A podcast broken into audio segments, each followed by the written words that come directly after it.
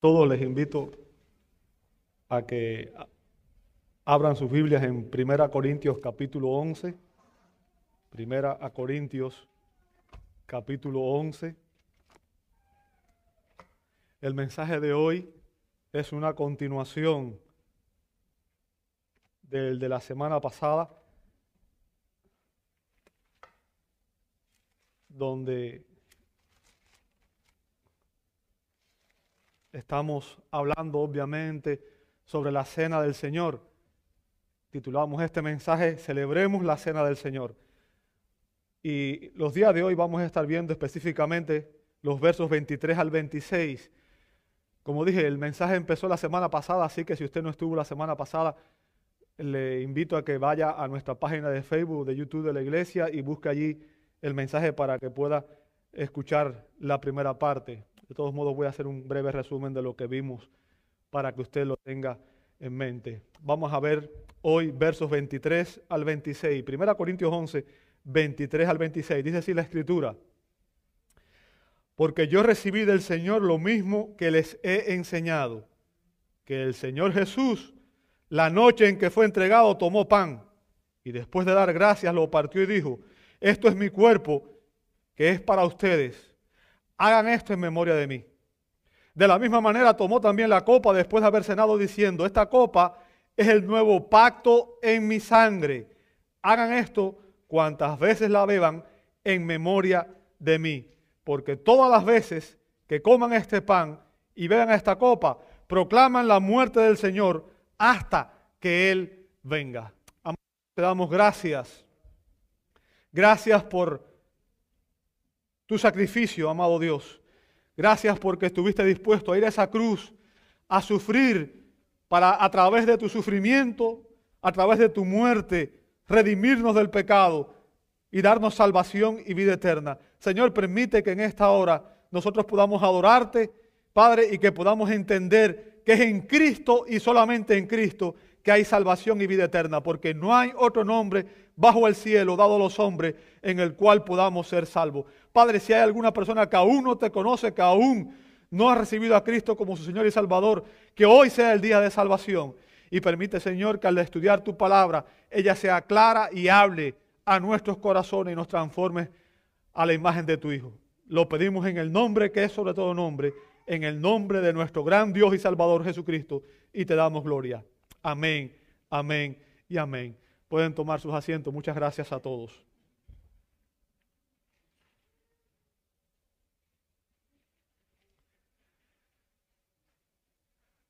Cuando el famoso pintor Leonardo da Vinci tenía 43 años, el duque Ludovico de Milán le pidió que pintara la dramática escena de la última cena de Jesús con sus discípulos. Trabajando muy lentamente y prestando suma atención, un meticuloso diseño de cada uno de los detalles de, esta obra, Leonardo da Vinci invirtió tres años en pintar aquella escena. Agrupó a todos los discípulos en grupos de tres a ambos lados del Señor, ocupando Jesús obviamente el centro de la mesa. Los brazos del Señor estaban extendidos hacia adelante en la pintura y en su mano derecha sostenía una copa bellamente elaborada, bellamente pintada con un realismo maravilloso. Cuando Da Vinci terminó su obra maestra, el artista invitó a un amigo y le dijo, obsérvala y dame tu opinión de ella. El amigo exclamó, es maravillosa, es asombrosa, extasiado. La copa luce tan real que no puedo desviar mis ojos de ella. Inmediatamente Leonardo tomó un pincel y lo pasó por encima de la copa, quitándola del medio. Al hacerlo exclamó, nada debe robar la atención de Cristo. Nada debe desviar nuestra mirada de Cristo. Amados, al participar de la cena del Señor, nuestra atención debe estar enfocada en la persona y la obra de Cristo. Nada debe distraer nuestra atención. Nuestros ojos deben estar en el Señor, en lo que Él hizo por nosotros, en quién es Él y lo que Él hizo por nosotros.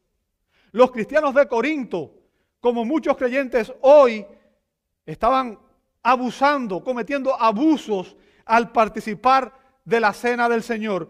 Y en, esto, en, este, en estos versos que estamos analizando, el apóstol Pablo, inspirado por el Espíritu Santo, dio tres instrucciones sobre la celebración de la cena del Señor. Tres instrucciones sobre la celebración de la cena del Señor. ¿Cuáles son esas instrucciones? En primer lugar, vimos el problema que había en los versos 17 al 22. Eso lo vimos la semana pasada. Vimos que el problema que había en aquella iglesia era división egoísmo entre los hermanos. Había división y egoísmo, ¿verdad? Y la Biblia nos enseña que no podemos participar de la cena en esas condiciones. Porque la cena del Señor habla de la unidad del cuerpo de Cristo. Y el cuerpo de Cristo no puede estar dividido. El egoísmo no debe caracterizar a los cristianos. El cristianismo nos enseña, Cristo nos enseñó que debemos amar, perdonar y estar unidos ¿verdad? El problema de la iglesia es que habían divisiones, versos 17 al 22. Y hoy vamos a ver el segundo punto de la enseñanza de Pablo, que es el propósito por el cual la iglesia celebra la Santa Cena. El propósito por el cual nosotros celebramos la cena del Señor. Está en los versos 23 al 26, que fueron los que leímos. Pablo comienza diciendo en el verso 23, porque yo recibí del Señor lo mismo que os he enseñado. Bien, fíjense, los verbos recibir y enseñar que Pablo utiliza aquí son términos técnicos en teología, ¿verdad? Y se empleaban cuando se recibe y se transmite una tradición, cuando se recibe y se transmite una enseñanza. Se supone que usted y yo recibimos instrucción y debemos transmitirla a otro. ¿Verdad? Entonces, e, eso es lo que Pablo está diciendo aquí. Yo recibí esta instrucción. Lo más probable es que el apóstol Pablo hubiera recibido esta instrucción sobre la cena del Señor por una revelación directa de Jesús. Ustedes recuerdan que en Gálatas 1, 11 y 12, Pablo dice que él, él recibió del Señor la revelación referente al Evangelio y que Él no fue a ver a los otros apóstoles, sino que Cristo mismo se le apareció y le dio instrucción directa. Bien. Ahora, los mejores estudiosos, los mejores expositores concuerdan en que la carta a los Corintios muy probablemente se escribió primero que los evangelios, por tanto, la primera mención de la cena del Señor en un escrito fue precisamente este de Pablo. Bien. Así que es muy probable que Pablo haya recibido esta instrucción directamente del Señor y no a través de los otros apóstoles. Ahora, Pablo enfatiza aquí que esta ordenanza, que esta ordenanza, porque la Santa Cena es una ordenanza, ¿verdad? Había sido instituida directamente por Jesús mismo. Fue Jesús quien instituyó la cena del Señor. Y que Jesús se la había transmitido a él y que entonces él, que fue el pastor que fundó la iglesia de Corinto, que fue el hombre que llevó el evangelio a Corinto, se lo transmitió a los creyentes de Corinto. La cena del Señor, como dije, es una ordenanza, es un acto específico de adoración ordenado por el Señor mismo. Bien, las ordenanzas en el culto cristiano son permanentes y deben ser obedecidas por la iglesia. Recuerde, cuando Dios da un mandato, nosotros tenemos que obedecerlo. Ahora, ¿qué fue lo que Pablo les enseñó a los corintios? ¿Qué fue lo que Pablo les enseñó, les transmitió a los corintios? Pablo dice, ahí mismo en el verso 23, que el Señor Jesús, la noche en que fue entregado. Fíjense. Y ahí Pablo empieza a explicarnos el, el propósito de la Santa Cena. el propósito por el cual nosotros celebramos la comunión, la Santa Cena. Para comprender el propósito de celebrar la Cena del Señor, necesitamos conocer el contexto histórico y teológico en que fue instituida. El contexto histórico y teológico. ¿A qué me refiero? Lo que sucedió que dio origen a eso, ¿verdad? Y la razón teológica que hay detrás de todo esto.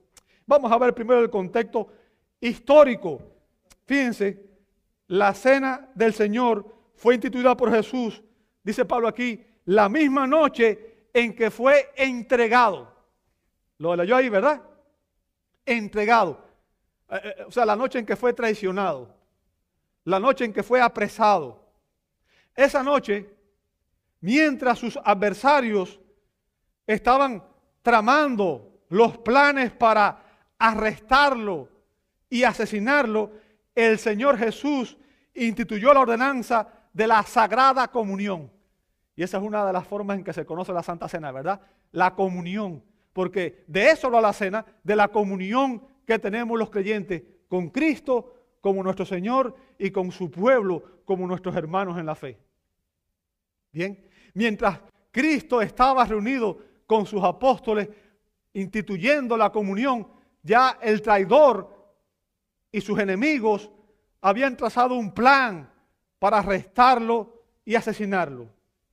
En ese momento, el plan del traidor ya estaba en progreso. Judas Iscariote, que era uno de los doce discípulos, ya se había puesto de acuerdo con sus enemigos para entregárselos a cambio de 30 monedas de plata. Usted puede ver eso en el Evangelio de Lucas 22 1 al 6 y en Mateo 26, 14 al 16.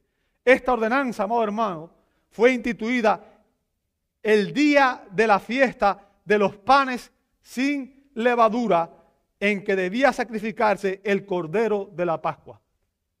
¿Ok? Fíjense, usted puede ver eso en Lucas 22, 7.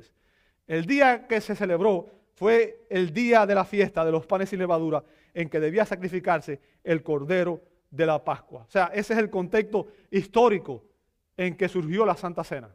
Bien. Ahora, el contexto teológico está precisamente en ese último verso que leímos.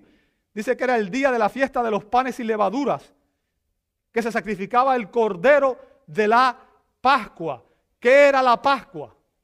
Bien. La Pascua era una celebración que rememoraba la liberación, la libertad que Dios le dio al pueblo de Israel en el Antiguo Testamento. Durante 430 años los judíos estuvieron cautivos, fueron esclavos de los egipcios. Y Dios obró para sacarlos de la esclavitud. Dios los libertó de la esclavitud para llevarlos a la tierra prometida. Los judíos celebraban la Pascua cada año como un recordatorio de aquel acto milagroso por el cual Dios los redimió, Dios los rescató, Dios los libertó de la esclavitud. Así que la Pascua es un símbolo de liberación, de la liberación que Dios le da a su pueblo. Como Dios sacó milagrosamente a aquel pueblo de la esclavitud. Dios instruyó aquel día a los israelitas para que por cada familia se sacrificara un cordero. Y ese cordero iba a ser obviamente consumido por la familia. La sangre del cordero debía tomarse y debía untarse en los dinteles y en los postes de la casa. O sea, cada casa debía estar marcada con la sangre del cordero. Esa noche el ángel del Señor pasaría por sobre Egipto. Y toda casa que no tuviera la marca de la sangre, los primogénitos morirían. Esa era la, Pascua. Y el término significa pasar sobre. O sea, en todas las casas que estaban marcadas con la sangre, el ángel pasó sobre la casa y no hubo muerte, no, nadie pereció. ¿Ok? Esa era la celebración de la Pascua, era lo que simbolizaba esa celebración. Ahora, ese día Jesús le dio instrucciones a los discípulos para que ellos hicieron los preparativos para celebrar la Pascua. Fíjense, si usted se da cuenta, una de las maneras de seguir el ministerio público de Jesús es a través de las Pascuas. Jesús comenzó su ministerio cerca de una Pascua y Jesús concluyó su ministerio terrenal específicamente en una Pascua. Ahora Jesús celebraba siempre la Pascua y él pidió a los discípulos que prepararan la celebración, que hicieran todos los preparativos. Usted puede ver eso en Lucas 22, 7 al 13. Y después nos dice en Lucas 22, 14 al 15, que cuando llegó la hora, o sea, eh, cuando dice eso, cuando llegó la hora, ahí en ese pasaje, bien, se refiere a que oficialmente la Pascua comenzaba a la puesta del sol. Y Jesús dice que literalmente se recostó en la mesa. Esa era la manera en que ellos lo hacían en aquel tiempo. No es como ahora que nos ponemos en silla alrededor de la mesa, sino que las personas se tiraban como un diván y estaban uno al lado del otro recostados, ¿verdad? Dice, se recostó a la mesa y él y con él los apóstoles. O sea, fíjense, esta celebración, los que estaban presentes eran los apóstoles del Señor. Bien, fue una celebración íntima, con el grupo íntimo, con los doce. Y les dijo, intensamente he deseado comer esta Pascua con vosotros antes de padecer. Antes de padecer. En otras palabras, Jesús sabía lo que venía. Jesús sabía que al terminar aquella celebración venía la traición, venía la entrega y venía la ejecución. Jesús sabía que esa noche el traidor lo iba a entregar a sus enemigos. Ahora debemos recordar que Jesús es Dios y que Dios es soberano y que Dios hace las cosas como Él quiere, está en control de todo y que esto no fue casualidad. Debemos recordar que Jesús fue entregado por el plan determinado y el previo conocimiento de Dios, dice Hechos 2.23. El plan determinado, predeterminado. En otras palabras, lo que estaban haciendo los enemigos de Jesús fue cumplir el propósito de Dios. Dios usa incluso a sus enemigos para cumplir sus propósitos. Desde la eternidad pasada, como vemos en 2 Timoteo 1.9 y en Apocalipsis 13.8, Dios había decretado que Jesús moriría en nuestro lugar, que Jesús tendría una muerte expiatoria y sustitutiva. ¿Qué significa? La muerte de Jesús sería el pago, así como los corderos de la Pascua tenían que morir a favor de las personas que vivían en aquella casa, a favor de aquellos primogénitos, Jesús tendría que morir a favor de todos aquellos que iban a entrar al reino de los cielos. ¿Verdad? Él moriría en nuestro lugar, como nuestro sustituto. Así como los corderos de la Pascua sustituyeron a, a aquellas personas que debían morir, así Cristo iba a sustituir a todos aquellos que iban a alcanzar salvación como parte del plan predeterminado de Dios.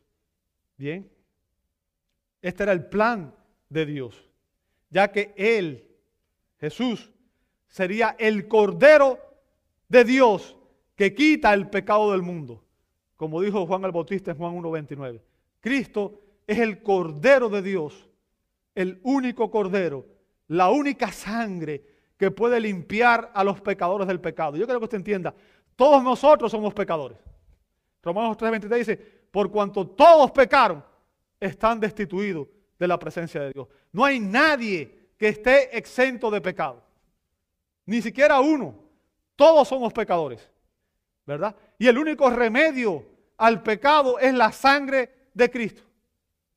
Es el único remedio. Cristo sería el Cordero Pascual ese año.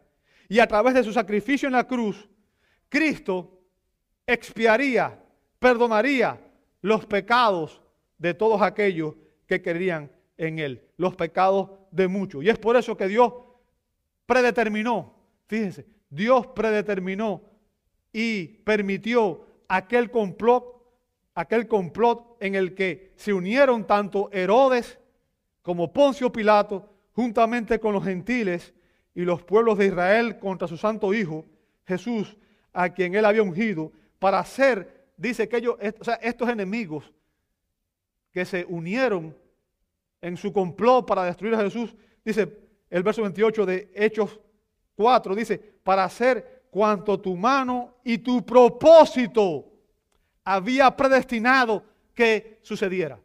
En otras palabras, los enemigos de Jesús obedecieron en ese momento aún lo que Dios había determinado, haciéndolo, pero no porque Dios lo forzó, sino haciéndolo por su rebelión a Dios, por su desprecio a Dios.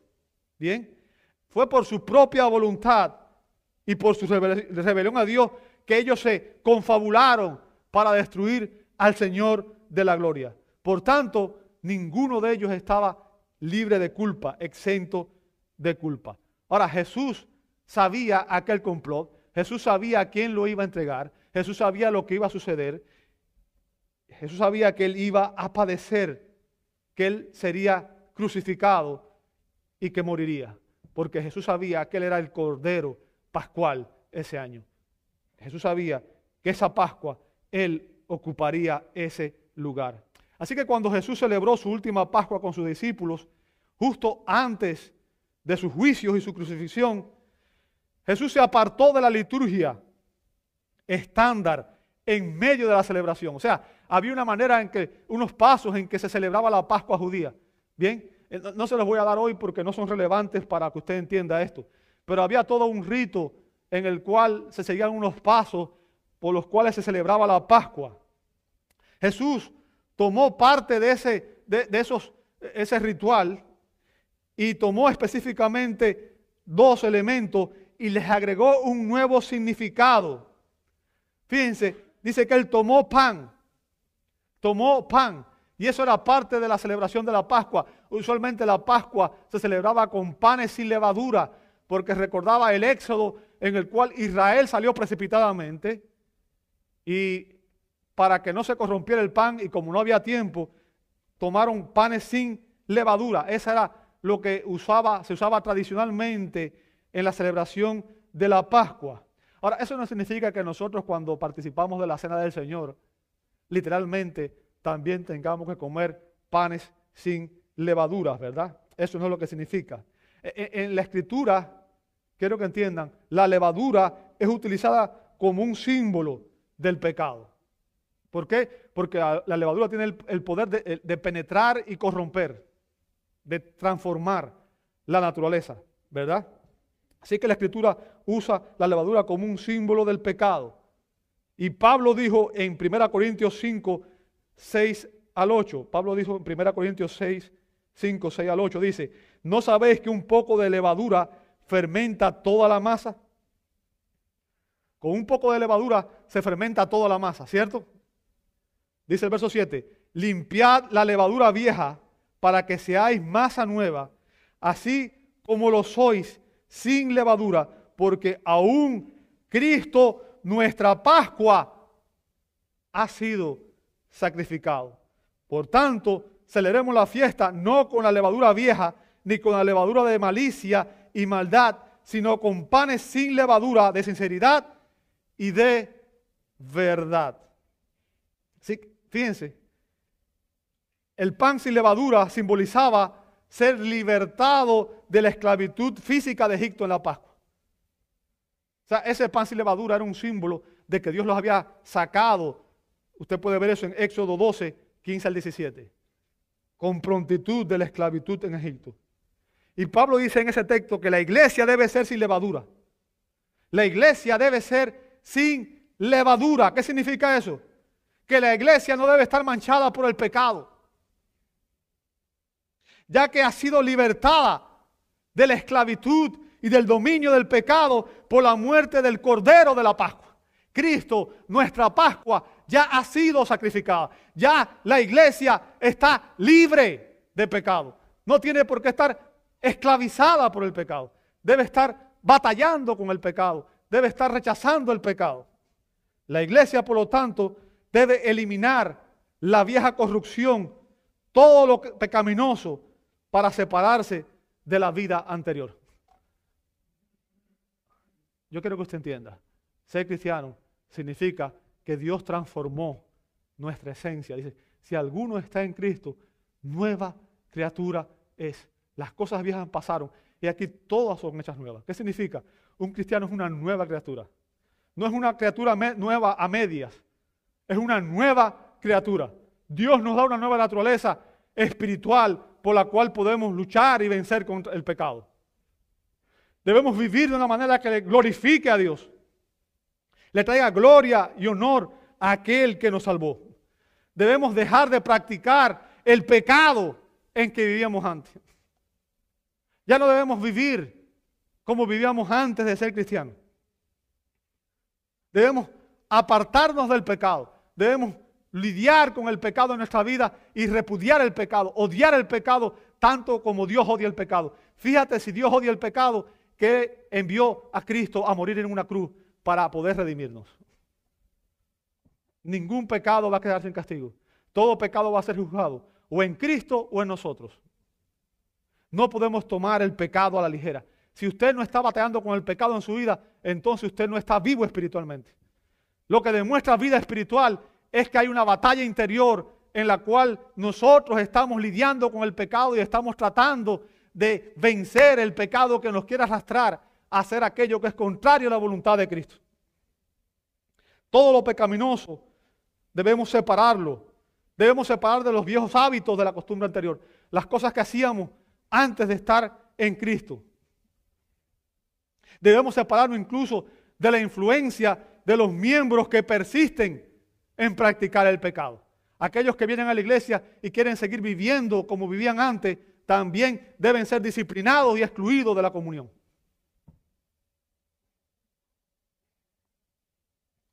Verso 24. Dice Jesús, dice Pablo, perdón, y después de dar gracias, y después de dar gracias. O sea, este es un verbo, gracias, esto aquí, después de dar gracias, es un verbo participio en el griego. O sea, la expresión es un verbo participio en el griego. Viene del término griego eucaristeo. ¿Ok? Eh, que está relacionado con Eucaristía. Y estoy seguro que los que vienen de la Iglesia Católica conocen ese término.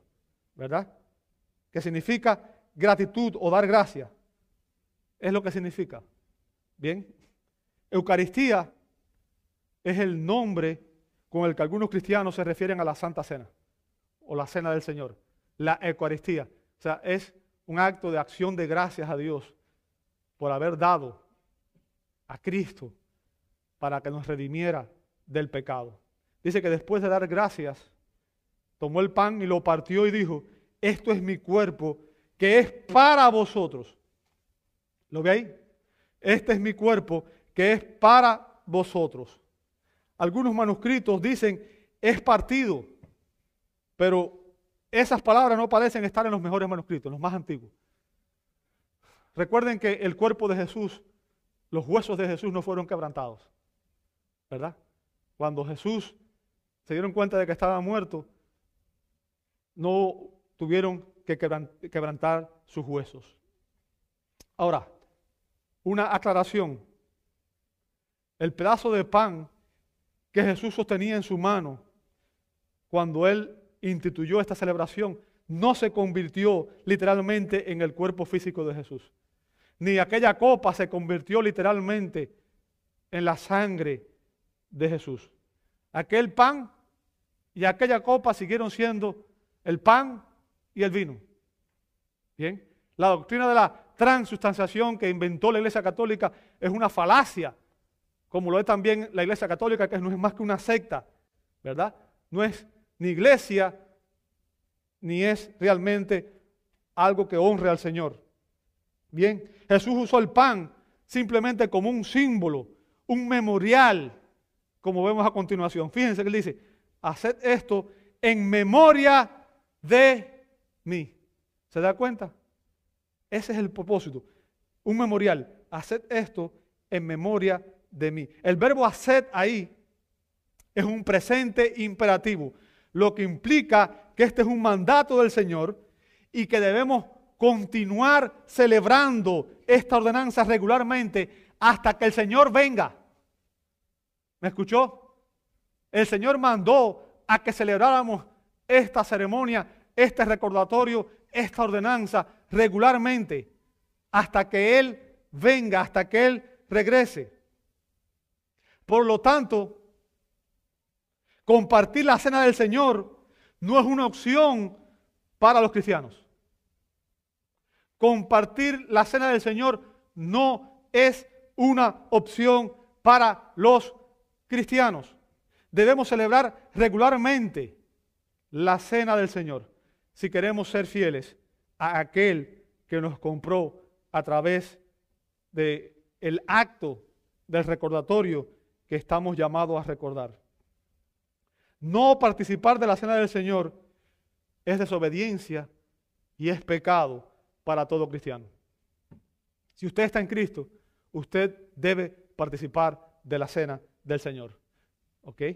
Debe participar de la cena del Señor. Obviamente, debe hacerlo de una manera digna, debe confesar sus pecados y apartarse para que pueda hacerlo de una manera que tenga bendición.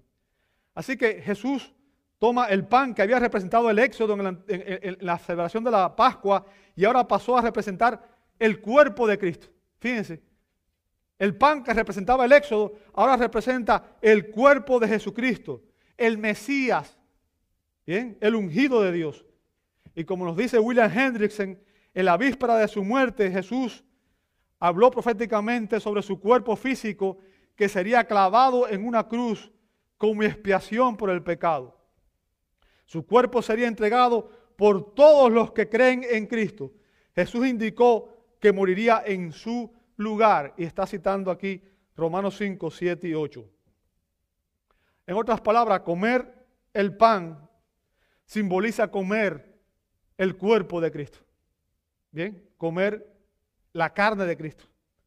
Significa que reconocemos que Jesucristo es Dios, que Jesucristo es Dios. Y significa que nosotros nos apropiamos de los beneficios de su muerte sustitutiva. Bien, significa que yo reconozco al, probar la copa, al, al comer el pan, estoy diciendo el sacrificio de Cristo como el Hijo de Dios, como el mediador entre Dios y los hombres, es suficiente para darme salvación y a través de él yo soy reconciliado con Dios. Y sus beneficios, los beneficios de su muerte, se aplican a mi vida. Bien. De la misma manera, tomó también la copa después de haber cenado, diciendo, esta copa es el nuevo pacto en mi sangre. Esta copa es el nuevo pacto en mi sangre. ¿A qué se refiere cuando dice que es el nuevo pacto? Se refiere a que era nuevo en el sentido de que todos los otros pactos, todos los demás pactos anteriores, el pacto con Abraham, el pacto con Moisés, todos apuntaban a Cristo. Todos esos pactos apuntaban a Cristo. El Cordero de la Pascua era un símbolo de Cristo como el Cordero de Dios. Así que todos esos pactos eran sombras de lo que vendría. Anunciaban la salvación que vendría. Y la salvación vendría en Cristo, el Mesías esperado por su pueblo. El Redentor esperado por su pueblo. Todas esas pactos, todas las promesas del Antiguo Testamento, todos los ritos anunciaban la muerte de Cristo, eran sombras de lo que vendría. Jesús dice que tomó la copa después de haber cenado diciendo, esta copa es el nuevo pacto de mi sangre. Haced esto cuantas veces la bebáis en memoria de mí. En memoria de mí. Fíjense, el derramamiento de la sangre de Jesucristo es visto aquí como representando la entrega de su vida como un sacrificio expiatorio por los pecados de sus escogidos. O sea, Cristo dio su sangre en nuestro lugar. Así como en vez de morir los primogénitos durante la celebración de la, de la Pascua, los corderos los sustituyeron, ahora Cristo nos sustituye a nosotros. Él murió en nuestro lugar. Beber su sangre Beber la sangre, beber la copa, es beber la sangre de Cristo. Es creer, es aceptar y es apropiarse de su muerte sacrificial. Es decir, yo reconozco que mi salvación está en Cristo, que Él es mi Señor y Salvador. En esencia, Jesús estaba diciendo, yo soy, yo soy el Cordero Pascual. Yo soy el que será sacrificado por ustedes, por ti, por él, por ella, por cada uno de ustedes. Es por mi sangre marcada en sus corazones que escaparán del día de la ira de Dios, el día del juicio de Dios. Debemos beber de esta copa con acción de gracias por todos los dones de Dios, especialmente por su don inefable, como dice 2 Corintios 9:15, que es Jesucristo. Debemos dar gracias a Dios porque Cristo nos ha provisto un Dios nos ha provisto en Cristo un salvador. Nos ha provisto un redentor, ha provisto un medio para reconciliarnos con él y hacernos hijos suyos. La copa que había representado la sangre del cordero pascual fue que fue untada en los postes y lintel de las puertas, ahora pasó a representar la sangre del Cordero de Dios derramada en la cruz del Calvario por la salvación de muchos. O sea, esta fue la manera en que cambió. Aquella copa ahora simboliza no la sangre del Cordero, simboliza la sangre de Cristo, el Cordero Pascual, el Cordero perfecto, sin mancha, el Cordero de Dios que dio su vida para traernos salvación, ¿verdad? El antiguo pacto era ratificado repetidamente por la sangre de animales. La Biblia dice en Hebreos 9:22 que según la ley casi todo tiene que ser purificado con sangre y que no hay perdón de pecados si no hay derramamiento de sangre. No hay perdón de pecado si no hay derramamiento de sangre. O sea, se requería un sacrificio para que hubiera perdón de pecado. En el Antiguo Testamento las personas tenían que llevar corderos, animales para ser sacrificados. Bajo el nuevo pacto no hace falta llevar ningún animal. ¿Por qué? Porque Cristo se convirtió en el cordero pascual que nos reconcilia con Dios. El antiguo pacto era ratificado repetidamente, o sea, el sacrificio tenía que ser continuo, continuamente, ¿verdad? Por la sangre de animales ofrecidas por los sacerdotes, pero en el nuevo pacto ha sido ratificado por la sangre de Cristo, quien, escúcheme bien, y es por eso que no practicamos la misa, porque la misa supuestamente es un sacrificio eh, que no es cruento, pero no se puede sacrificar a Cristo nuevamente. La Biblia es clara al respecto. Dice la Escritura que bajo el nuevo pacto Cristo ha sido sacrificado. Dice, una vez para siempre, para llevar los pecados de muchos, dice Hebreo 9:28. Una vez, con el sacrificio que Cristo hizo, fue suficiente de una vez y para siempre. Nadie puede sacrificar a Cristo nuevamente. Bien, porque dice Hebreos 10:14 que porque que por una, una sola ofrenda, o sea, por esa única vez que Él fue sacrificado, dice, por una ofrenda Él ha hecho perfectos para siempre a los que son santificados. ¿Qué significa? Todo aquel que recibe por la fe a Cristo Jesús como Señor y Salvador. Escuche bien, hermano. Todo aquel que recibe a Cristo, reconoce que Cristo es Dios humanado y recibe a Cristo por la fe como Señor y Salvador, Dios le imputa o le acredita a su favor la perfecta justicia de Cristo. ¿Escuchaste eso? Ahorita dije que todos éramos pecadores. ¿Recuerda eso? Y para entrar al reino de los cielos, Dios dice, sean perfectos, dice Mateo 5, como yo soy perfecto. ¿Quién de nosotros es perfecto? Levante su mano. Nadie. Nadie. Ninguno de nosotros puede vivir una vida perfecta. Pero Jesús, el Hijo de Dios, vivió una vida perfecta y sin pecado. No cometió pecado. De hecho, le dijo a sus enemigos, ¿quién de ustedes me redarguye de pecado? Vivió una vida perfecta. Y no solamente vivió una vida perfecta, Él murió en la cruz del Calvario, una obediencia activa durante su vida y una obediencia pasiva en su muerte para a través de ese sacrificio reconciliarnos con Dios. Así que cuando un pecador recibe a Cristo por la fe, Dios le acredita entonces la perfecta justicia de Cristo. En otras palabras, cuando usted y yo tengamos que ir a la presencia de Dios, la única vestuario, la única justicia que Dios acepta es la justicia de Cristo. No es por nuestras buenas obras, no es por nuestra justicia humana que podremos entrar al cielo.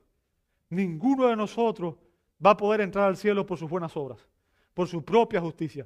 De hecho, Pablo dice en Romanos 3, no hay justo ni aún uno. Es por la justicia de Cristo. Es cuando somos revestidos con la justicia de Cristo. Y esto ocurre por la fe. Cuando un pecador se arrepiente de sus pecados y recibe a Cristo por la fe, es revestido por la perfecta justicia de Cristo. Y esto implica que Dios le otorga una posición perfecta delante de él.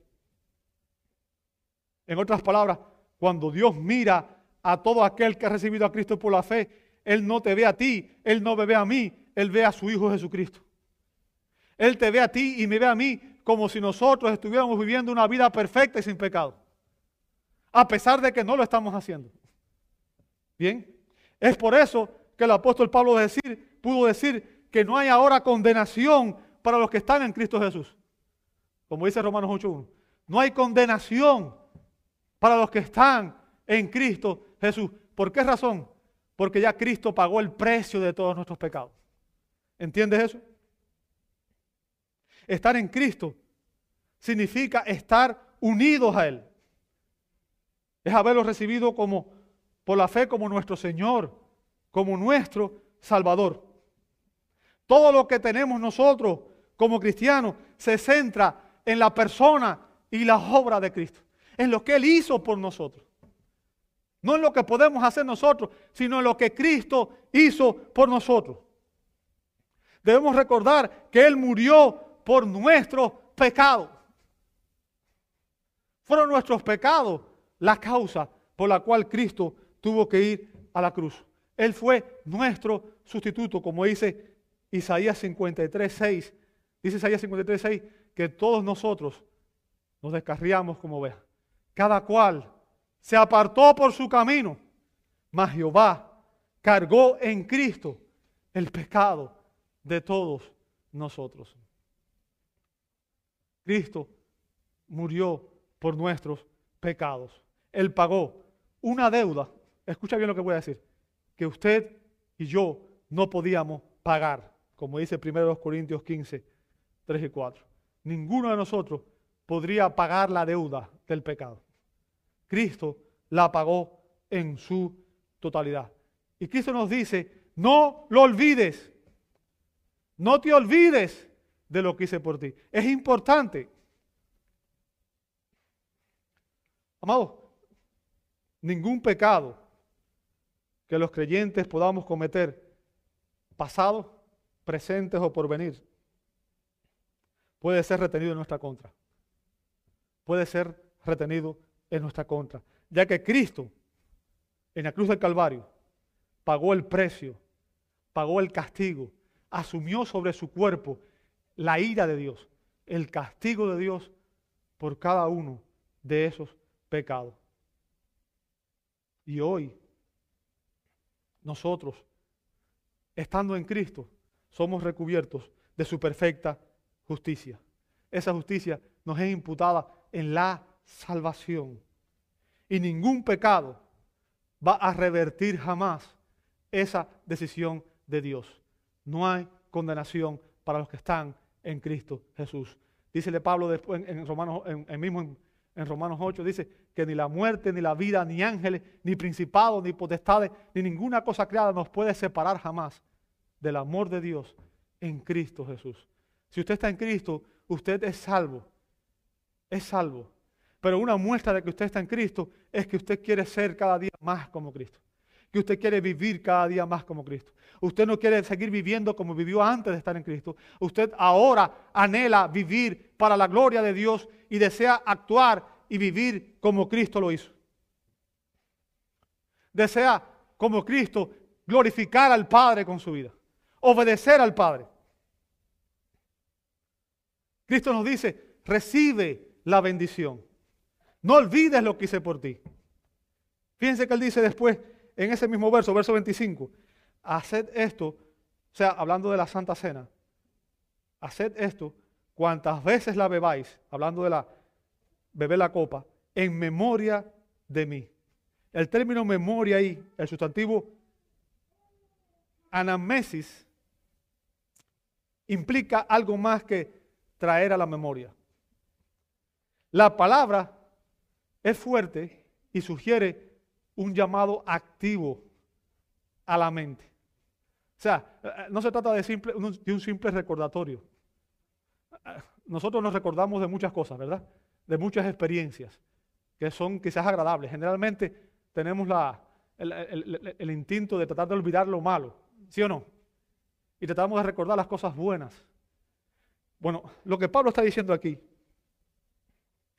el término que estoy usando, significa retroceder en la mente y recuperar, retroceder en la mente y recuperar la mayor parte posible de la realidad y el significado de un evento o experiencia.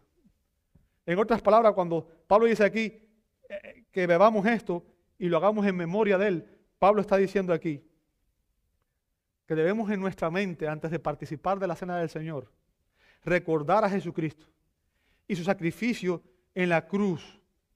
Debemos revivir en nuestra mente cómo Él dio su vida por nosotros. Su vida perfecta y sin pecado. Cómo sufrió una muerte agónica y cruel por nuestros pecados. Bien. Debemos recordar su agonía, debemos recordar las coronas de espinas, los latigazos en su espalda, la crucifixión.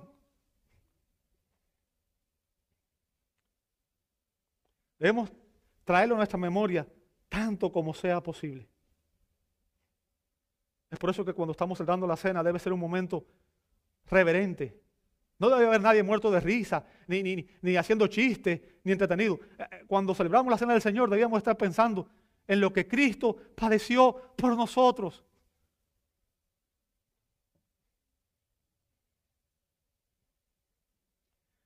Cuando participamos de la cena del Señor, recordamos su sacrificio. Su sacrificio. Dice el verso 26, porque todas las veces que coman este pan y beben esta copa, note lo que dice después el propósito de la celebración. La muerte del Señor proclaman hasta que Él venga. ¿Qué estamos haciendo al celebrar la cena del Señor? Celebrando su muerte en nuestro lugar. Cristo murió por mí. Esta sangre es la sangre que Él vertió por mí. Ese, pan es el cuerpo que padeció en la cruz del Calvario por mí, por mis pecados. Note que no se da una instrucción de con cuánta frecuencia debemos celebrar la cena del Señor. Pero que es una ordenanza permanente. Cristo dice que debemos participar de esta cena hasta que Él venga. Al celebrar la cena del Señor estamos dando testimonio al mundo del mensaje de la cruz, de lo que significa la cruz. Y, ese es el mensaje del Evangelio. No hay Evangelio sin cruz. No hay Evangelio sin arrepentimiento de pecado, sin recibir a Cristo por la fe. Ese es el mensaje de la cena.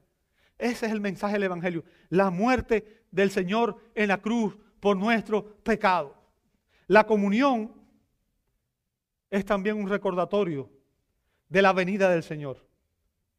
Porque Él nos dice que anunciemos su muerte al participar de la cena del Señor hasta que Él venga nuevamente, hasta que Él retorne. Los creyentes debemos entender que cuando comemos el pan y cuando bebemos de la copa, somos invitados a sentarnos con Él en su mesa como huéspedes y somos bienvenidos. Es Cristo el que nos invita a participar de esta celebración. Esta es su cena. Celebremos la cena del Señor. Participemos como huéspedes bienvenidos, con la actitud correcta. Si los cristianos participamos de esta cena sin amar a nuestros hermanos, con divisiones, con rencor en nuestro corazón, murmurando de hermanos, estaríamos deshonrando al Señor mismo. La cena del Señor es una experiencia sagrada, un acto de adoración que requiere la santidad de todos aquellos que participan. Requiere que nos entreguemos a Dios en espíritu, alma y cuerpo. Requiere que antes de hacerlo confesemos nuestros pecados. No vengamos a la cena del Señor con pecado en nuestro corazón. La cena debe ser celebrada con reverencia. Y cuando participamos de la cena del Señor, amado hermano, nuestra atención debe estar enfocada en la persona y la obra de Cristo. Nuestra atención debe estar enfocada en la persona y la obra de Cristo. El propósito de la Santa Cena es traer a nuestra memoria su vida perfecta y sin pecado, su humillación, su agonía en Hexemaní, su sufrimiento, y su muerte por nosotros en la cruz del Calvario, su resurrección, su ascensión y su promesa de que Él estaría con nosotros todos los días y hasta el fin del mundo y que algún día regresaría para que nosotros estuviéramos con Él para siempre en el reino de Dios. La cena del Señor es un tiempo de reflexión, regocijo y acción de gracias al experimentar en la mesa la presencia espiritual del Señor. Y la iglesia debía orar con fervor, Señor, Maranata, ven pronto, Señor Jesús. Anhelamos estar contigo.